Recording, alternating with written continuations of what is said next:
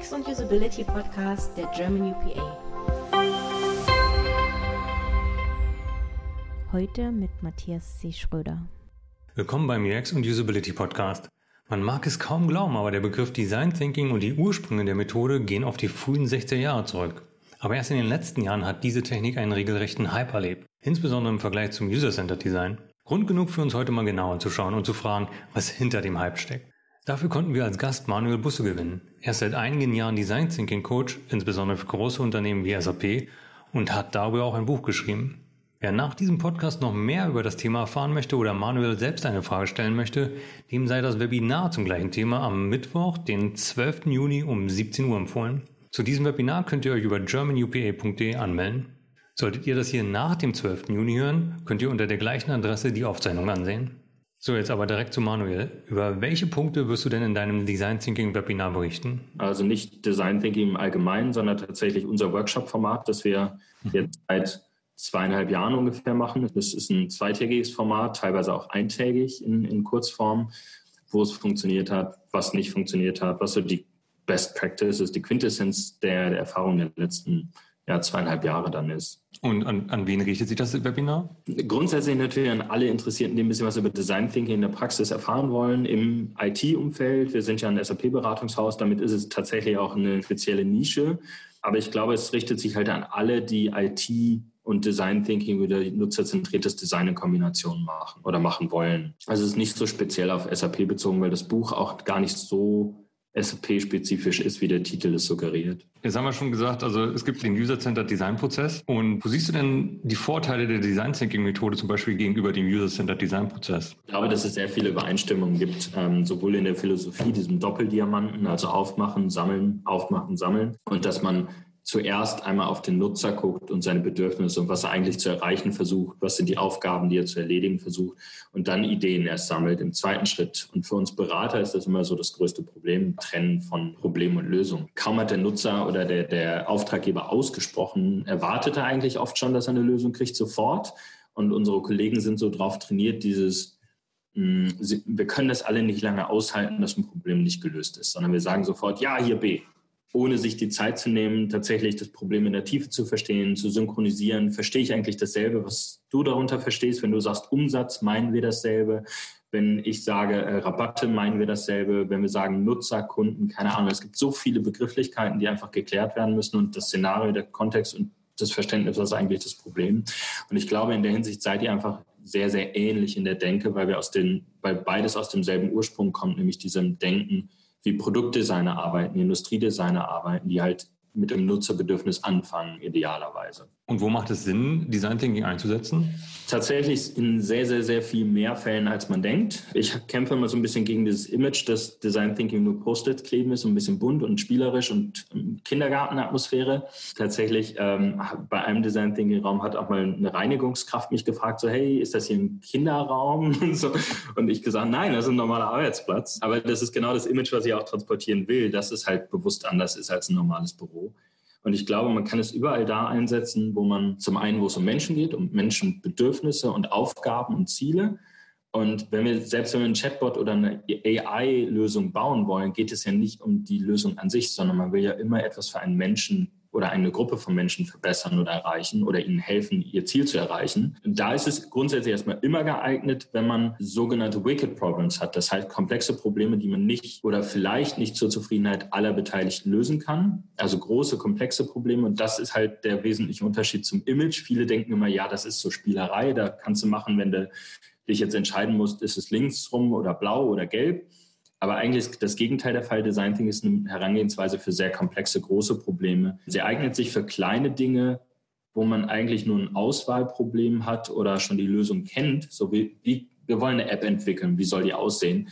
Es ist eigentlich oversized. So, es eignet sich für die Dinge, wo man sagt, so, wir merken, unser Außendienst hat irgendwie Schwierigkeiten, seine Termine vorzubereiten oder wir wissen nicht, wie sollen wir diese Prozesse, die Abläufe verbessern, weil wir merken, irgendwie läuft es nicht rund, wo man gar nicht so richtig weiß, was ist eigentlich die Ursache, wie könnte die Lösung aussehen. Da ist Design Thinking eigentlich genau richtig. Kannst du mal so kurz beschreiben, wie der Design Thinking Prozess abläuft, vielleicht am Beispiel?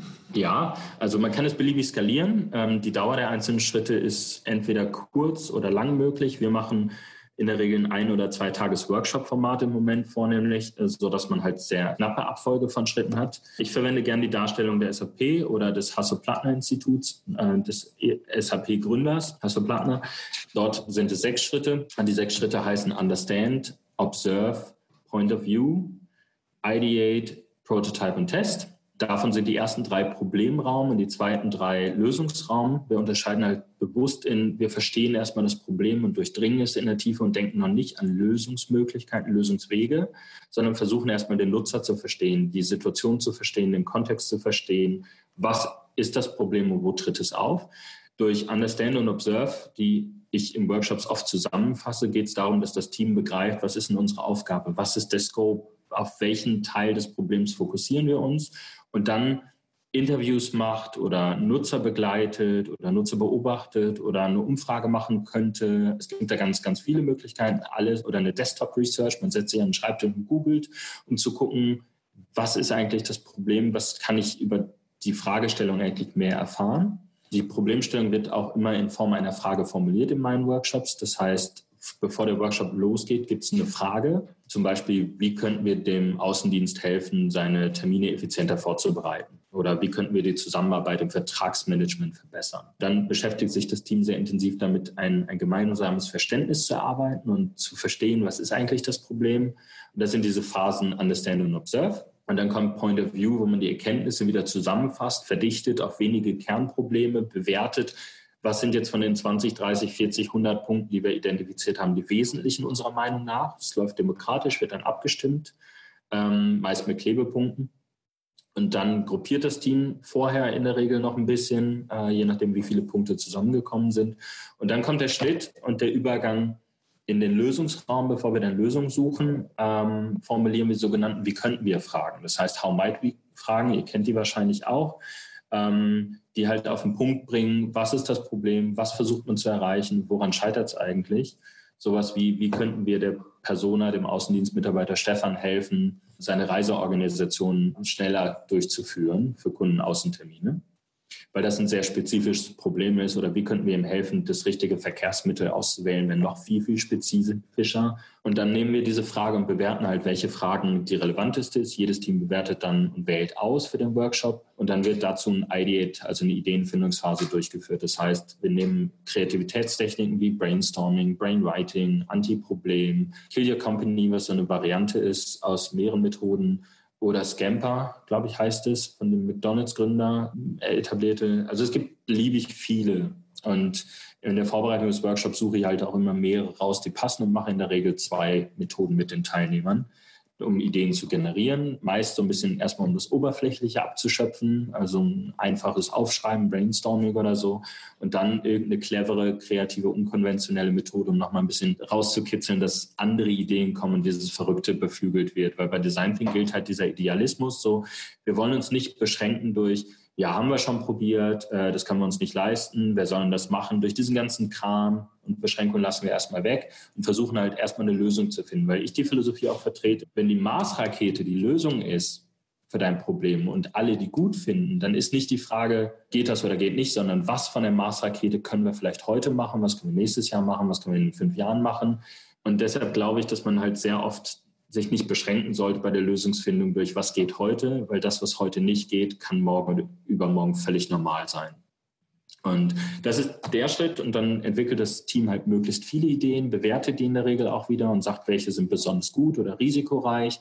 Im Design Thinking gilt auch oft die Philosophie zu sagen, nimm mal die gewagtesten, die ausgefallensten und probier die aus. Und dann bauen wir in der Regel Prototypen. So in so einem ein-, zweitägigen Workshop sind das meist SAP-Scenes, das sind so Figuren und Charaktere und Hintergründe. Oder man könnte einen PowerPoint-Prototypen machen, machen die Teams selten. Oder man macht was auf Papier und entwickelt Charts oder macht ein Rollenspiel und spielt einen Prozess durch. Es endet bei mir in den Workshops dann eigentlich immer mit einer Präsentation, die höchstens zehn Minuten dauert, wo das eine Team dem anderen Team, weil ich in der Regel in zwei oder drei Gruppen aufteile, darstellt, was es herausgefunden hat und was die Idee ist, um die zu pitchen. Und dann wird kurz ein bisschen QA dazu gemacht, aber es ist eigentlich eine sehr wertschätzende Atmosphäre, dass alle erstmal sehr zufrieden mit diesem Ergebnis rausgehen und dann danach noch mehr daraus entsteht. Und, und dann hat man halt einen Prototypen in irgendeiner Form, um es begreifbar zu machen. Eben in den Folien war ja auch so Lego drin.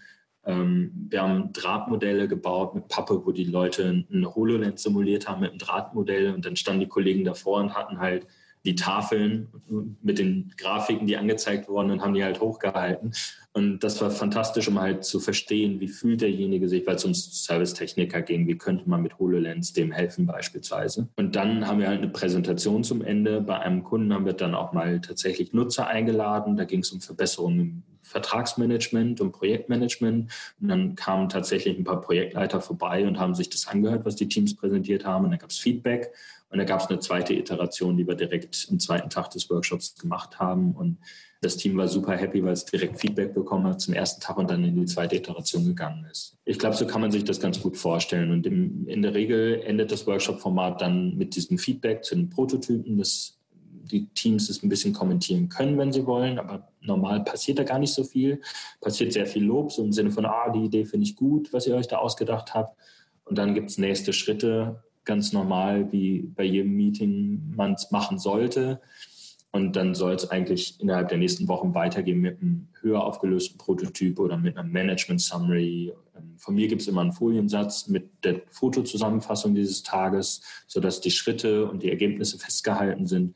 Und dann übergebe ich es an den Auftraggeber und biete halt grundsätzlich an, dass ich es auch weiter begleite. Aber in der Regel geht es dann wieder ins Tagesgeschäft über und läuft innerhalb der Organisation als ein Managementweg. Also da endet auch Design Thinking. Äh, nicht zwangsläufig, aber dieses Workshop-Format endet da. Design Thinking könnte halt auch weiter darüber hinausgehen. Zum Beispiel die SAP macht es im Leonardo-Kontext, das ist das Produktportfolio und Lösungsportfolio, so dass sie die Rolle des Design Thinkers, sie nennen es CDEL, also Customer Development Engagement Lead, also langer Titel, dass der das Team weiter begleitet und die Prototypen realisieren, hochaufgelösten Prototypen mit beispielsweise SAP Build, das ist ein Frontend-Tool, um SAP-konforme UI5-Oberflächen zu entwickeln, also HTML5. Und damit kannst du halt per Drag and Drop und ein bisschen Programmierung kannst du halt eigene Oberflächen entwickeln und dass man das dann füttert mit, mit echten Daten oder Kundendaten und das Ganze auf einer SAP-Landschaft laufen lässt, dass es so einen Pilotcharakter hat und dann begleitet man das als, als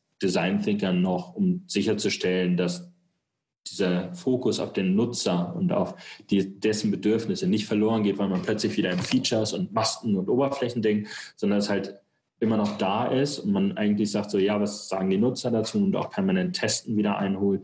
Aber faktisch, ähm, im Moment mache ich vornehmlich dieses Workshop-Format und damit bin ich so ein bisschen isoliert. Es ist mehr der Startschuss und danach geht das Ding halt eher ein klassisches Entwicklungsprojekt oft über.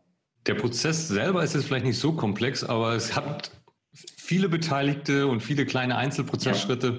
Ja. Da kann ein Haufen schief gehen. Was sind ja. denn so die häufigsten Sachen, woran scheitert? Äh, oh, das ist spannend, weil ich äh, selbst also Scheitern halt eine spannende, spannende Diskussion an der Stelle. Mhm. Fail early, fail often als Motto im Sinne mhm. weitere früh, scheiter häufig.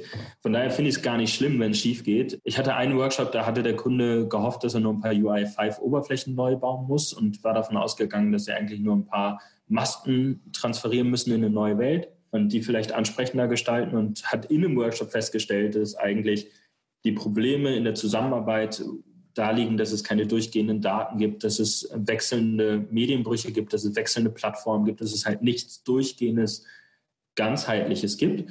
Und das könnte man jetzt als Scheitern sehen, weil wir am Ende keine Oberflächen entwickelt haben.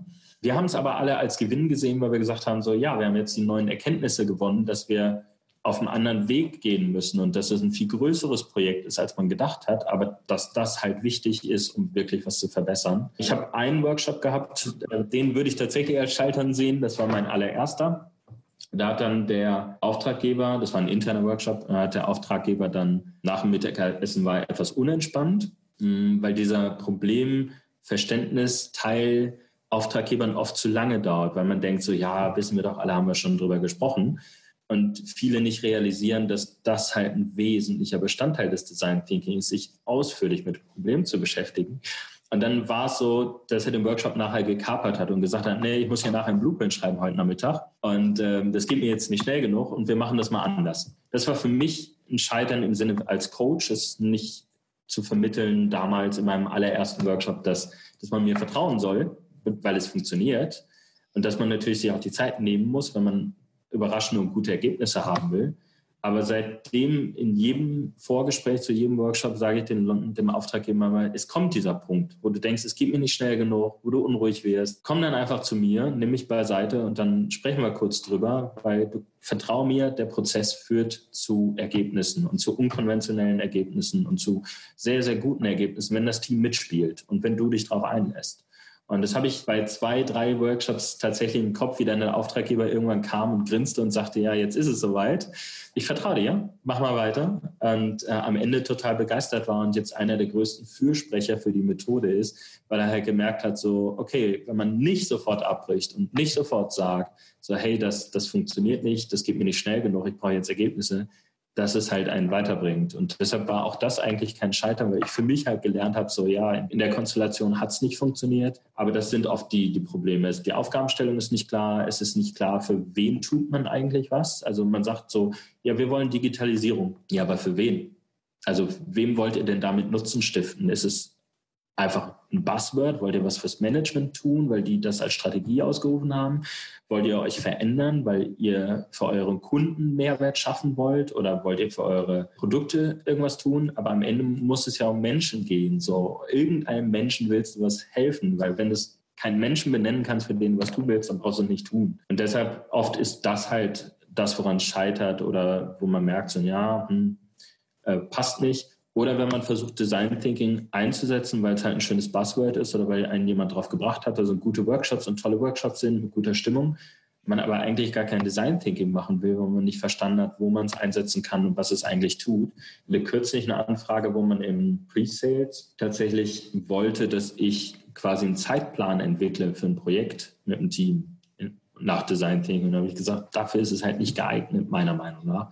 Weil das ist eine, eine Auswahlthematik, wo du halt einzelne Items hast und die bewertest und in Abhängigkeiten bringst und dann einen Plan entwickelst. Die Lösung ist ja relativ naheliegend. Das ist kein explorativer Teil dabei, meiner Meinung nach. Also es war zu eng. Und deshalb habe ich es abgelehnt. Aber ich glaube, das sind so die Baustellen. Also der Scope ist nicht klar, die Aufgabenstellung ist nicht klar, das Problem ist nicht klar, die Nutzer sind nicht klar, man versteht nicht, wofür Design Thinking geeignet ist und wie es funktioniert, oder man lässt es halt nicht geschehen. Man versucht es halt zu sagen, ja, wir machen Design Thinking, aber so wie ich das will als Auftraggeber und dann funktioniert es nicht. Und wenn ich jetzt Design Thinking einsetzen möchte, dann kann ich natürlich einen Coach wie dich beauftragen, mhm. aber wie kann ich dann selber loslegen? Tatsächlich ist das auch ein Teil meines Buches, weil ähm, im Buch über, leite ich dazu über, zu sagen, okay, du hast jetzt viel gehört als Coach und wenn du es selber machen willst, ist es eine super Anleitung, glaube ich, also ein Praxisratgeber. Ob er super ist, müssen die Leute entscheiden. Aber zumindest hat man das Handwerkszeug dann beisammen, um, um einfach loszulegen. Mein Tipp ist einfach im Kleinen anzufangen. Also nicht zu versuchen, halt den großen Wurf zu machen und zu sagen, so, jetzt machen wir alles nach Design Thinking, sondern tatsächlich mal einen Time-Timer mit ins Meeting zu nehmen und auf Timeboxing zu achten oder klar vorher zu sagen, was ist denn das Problem oder für wen wollen wir eigentlich was tun? Also diese gezielten Fragen zu stellen, die auch Design Thinker stellen, so was willst du erreichen, warum eigentlich, die Motive zu hinterfragen und Prototyping zu machen. Also nicht zu sagen, das erste muss jetzt immer funktionieren und perfekt sein und wir versenken da 500 Mann-Tage, sondern zu sagen, was können wir denn mit 10 machen oder mit 5? Und ein Team zusammenzubringen, das multidisziplinär ist, also auch mal gezielt Leute in Meetings einladen, die aus einem völlig anderen Themenkomplex kommen, um deren Sicht zu hören als Außenstehende. Weil ich glaube, das ist typisch in den Unternehmen, die ich kennengelernt habe, ist es oft so und auch bei uns ist es wahrscheinlich genauso, dass man immer die Leute einlädt, die politisch wichtig sind und die zu einem Thema irgendwas sagen können, aber man nie sich traut, auch mal Leute einzuladen, die halt völlig themenfremd sind, um sie um Rat oder ihre Perspektive zu fragen, weil man einfach denkt, so ja, es ist unser, da wollen wir gar nicht reinreden lassen oder was sollen die denn dazu sagen oder die Teilnehmer sagen so, nee, dafür habe ich jetzt keine Zeit, das ist nicht mein Ding. Und ich glaube, das ist so eine Idee, die man von Design Thinking mitnehmen kann, dass man halt bewusst mal ausbricht, anders arbeitet, Methoden einsetzt, statt einfach irgendwie die erstbeste Idee zu nehmen, die einem einfällt, mal Prototypen zu bauen und zu testen und Nutzerfeedback einzuholen. Also alle Bestandteile im Grunde für sich auszuprobieren, ist, glaube ich, schon ein Riesenfortschritt. Gab es so mal überraschende Situationen in deinen ganzen Workshops, die du gemacht hast, oder ungewöhnliche Situationen?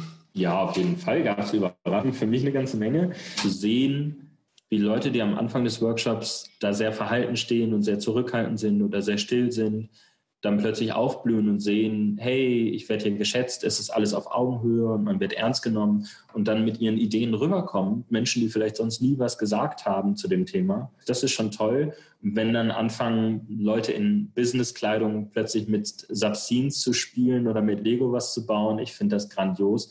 Weil wenn man dann dieses, dieses Kind in den Leuten wieder sieht, dieses spielerische Element und wie sie dann einfach Spaß haben und nicht der derjenige da sitzt oder diejenige zu sagen, nee, das taugt alle nichts und haben wir schon probiert und diese ganzen Killerphrasen, sondern einfach zu sagen, ja, wir machen das so und dann dieses Aufeinander aufbauen und wenn diese Gruppendynamik entsteht, dass man sagt, so ja, und dann machen wir das so und dann machen wir da noch was und dann da und lass uns doch mal vielleicht so rum, dann funktioniert es. Das ist immer toll für mich, zu sehen, wenn das Team funktioniert. Aber so richtig außergewöhnliche Dinge im Sinne von, dass irgendjemand völlig aufgedreht hat oder so, eher selten. Oh, doch, da fällt mir eine Szene tatsächlich ein. Ähm, wir hatten die Vorstellungsrunde als Warm-up. Ich mache mal ein Warm-up-Spiel.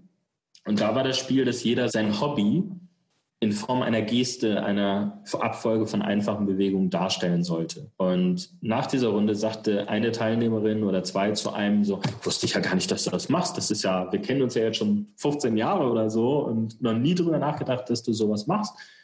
Und das war schön, weil einfach zu sehen, dass die Leute dadurch, dass sie von Anfang an anders rangehen, sich anders kennenlernen und halt offener auch waren. Und das find, fand ich sehr, sehr positiv. Doch, das war eine außergewöhnliche Situation, definitiv. Du hast ja schon erwähnt, du hast dazu ein Buch geschrieben. Was war denn da die Motivation, das alles mal zusammenzufassen? Also ich bin tatsächlich gefragt worden, ich bin kontaktiert worden. Ich habe dann gedacht, so, das ist eigentlich genau der richtige Weg, zum einen das Wissen weiterzugeben und mehr Leute mit diesem Denken und dieser Methodik anzustecken, weil ich in den Workshops immer sehe, wie die Leute sagen, oh, das macht so einen Spaß, das ist so toll, man müsste noch mehr Einsatzfälle dafür haben. Und zum anderen ist es natürlich, wir als Intelligence kommen aus dem SAP-Bereich. Das heißt, wir werden von vielen am Markt auch immer noch gesehen als, als das Beratungsunternehmen, das halt Software macht und Customizing macht und Systeme konfiguriert. Und alles, was so ein bisschen drumherum ist, sei es ähm, Strategieberatung, sei es hier Ideenentwicklung, Lösungsentwicklung oder auch Change Management Code, das sind so Satellitenthemen. Und ich glaube, dass es eine sehr gute Gelegenheit war, auch auf uns als Unternehmen damit aufmerksam zu machen. Aber das vorrangige Motiv war tatsächlich für mich zu sagen, ich will eigentlich mehr Leute anstecken mit diesem, diesem Denken. Das ist nicht das erste Mal, dass du schreibst. Also, wenn vielleicht auch nicht als Buch erhältlich, aber es gibt auch noch mehr Texte von dir. Magst du vielleicht kurz erzählen, was es noch für andere Texte von dir gibt? Tatsächlich ähm, mache ich privat Poetry Slam.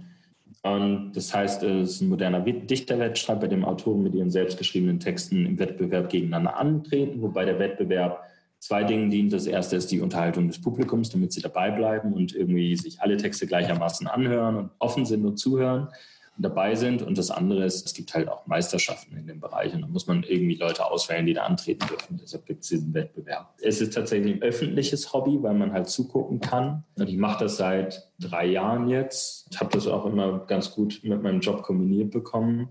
Ich mache das auch sehr gerne und das war auch einer der Gründe, warum als die Sache mit dem Buch sich ermöglichte, ich gedacht habe, so glaube, dass ich da Spaß dran hätte, weil ich halt eben auch privat dieses Hobby mit dem Schreiben habe. Es ist, ist ein lustiges Ding manchmal, also, weil es halt die unterschiedlichen Reaktionen hervorbringt von was ist denn das bis hin zu aha. so. Mhm. Aber letztendlich, äh, für mich hat es immer sehr viele Gemeinsamkeiten mit dem Design Thinking Moderation, weil es halt beides bedeutet, vor Menschenmengen das durchzuziehen, was einem im Kopf ist, also sein Programm zu machen, Gesichter lesen zu lernen. Das ist unfassbar, wenn man Text vorträgt, kann man Menschen sehr, sehr gut beobachten, wenn man einen Text, wenn man beide Menschen ist und es so, so souverän ist mit seinen Texten, dass man halt die Menschen beobachtet und die Reaktion deutet. Und als Design Thinking Coach ist es genau dasselbe. Wenn ich halt da stehe und eine Aufgabenstellung gebe und ich sehe, dass die Leute keinen Bock haben oder abgelenkt sind oder es nicht verstehen, was ein häufiges Signal ist, weil man halt nur ganz kurze Anleitungen geben kann und die Leute eigentlich erstmal in so einen Modus kriegen muss, dass sie empfangsbereit sind für, so jetzt kommt eine neue Methode. Und in der Hinsicht fand ich es immer sehr fruchtbar, gegenseitig. Also Design Thinking hat mir geholfen, beim Poetry Slam halt souveräner zu sein, weil ich von Menschen rede und Dinge erzähle und umgekehrt. Und gibt es einen Lieblingstext und wenn ja, wo kann man den hören? Ähm, ich hatte lange Zeit einen Lieblingstext. Das ist tatsächlich eine etwas romantischere Geschichte. Die heißt Sandburg. Das war mein Lieblingstext, als ich anfing vor drei Jahren. Den haben wir sehr, sehr oft vorgetragen auf sehr vielen Bühnen. Den findet man auch auf YouTube in mehreren Varianten. Ansonsten habe ich keinen Liebling im Moment. Ich versuche immer, dass es halt nicht zu lange bleibt. Es ist auch ein bisschen wie Prototyping. Man schreibt seinen Text, macht einen Entwurf, geht auf die Bühne, guckt, was funktioniert, was nicht. Ich improvisiere auch relativ viel zwischendurch mal oder in der Anmoderation. Und dann verändert sich der Text. Man passt ihn an. Also man kriegt direkt das Nutzerfeedback und man passt ihn an. Es ist eigentlich sehr, sehr iteratives Arbeiten, wenn man Bock drauf hat. Viele machen das nicht. Viele ändern ihre Texte nie und ziehen sie so durch.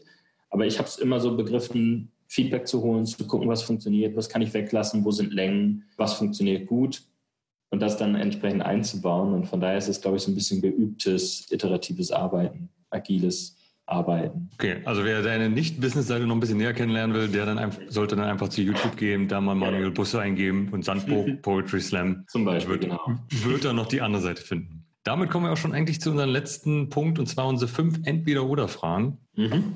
Okay, und wir legen direkt los. Prozesse oder spontan? Prozesse. Ich mag Struktur tatsächlich. Ich bin ähm, im Denken und Handeln manchmal etwas chaotisch und etwas impulsiv. Und ich mag Prozesse, weil es Regeln gibt. Natürlich kann man da wieder ausbrechen, aber es gibt, sie machen das Leben oft leichter. Es gibt definierte Zuständigkeiten, Abläufe, an denen man sich orientieren kann. Und ich glaube, sie nehmen halt sehr, sehr viel Komplexität weg, weil man nicht alles selber erfinden muss. Ich mag Spontanität, also es ist, die Tendenz ist aber Prozesse. Lerche oder Eule? Ich bin mehr Eule. Also eher abends aktiv und eher lange wach als morgens früh raus. Das ist nicht mein Ding. Freeclimbing oder mit Seil? Tatsächlich habe ich gebouldert lange Zeit, also zwei Jahre lang ungefähr und deshalb ist es Freeclimbing eher als mit Seil. Und Users First oder Business First? Users First sollte es so sein, ähm, obwohl es faktisch tatsächlich fast immer Business First ist, weil die das, die Entscheidungen treffen und das Geld geben, die eher eine Managementbrille aufhaben in der Regel. Ich glaube aber mit Design Thinking und allem, was dazu gehört, Users First, wir sollten erst gucken, was braucht der Mensch und dann entscheiden, ob wir es realisieren. Und abschließend Wald oder Strand? Tatsächlich mag ich Meer und Meer gibt es nur am Strand. Alles klar. Manuel, herzlichen Dank für das Interview. Wir freuen uns sehr auf das Webinar am Mittwoch, den 12. Juni um 17 Uhr mit dir. Ja. Bis dann, noch alles Gute. Danke gleichfalls. Ciao.